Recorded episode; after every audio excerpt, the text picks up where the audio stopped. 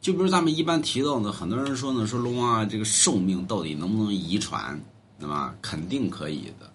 为什么呢？其实它这个是跟家庭有关系。你们家里边人的寿命为什么会长呢？是因为你们家里边人的性格，包括于行为、做事儿，对吧？所以在这种状态下呢，它就会影响到你，所以你的寿命也会长。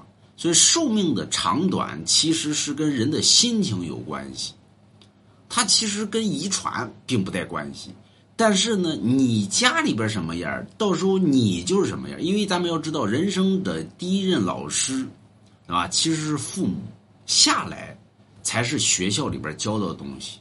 所以父母教给你的是你一生中够用的，而你的寿命的影响其实也在于父母的影响。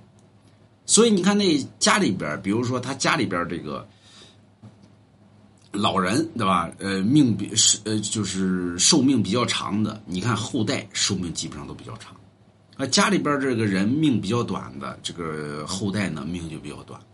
其实跟家庭的教育其实起到了很大的一个重要性，对吧？所以论教育的重要性。有人说：“那我想火大点怎么办呢？买龙王家一幅字画，就能火大。”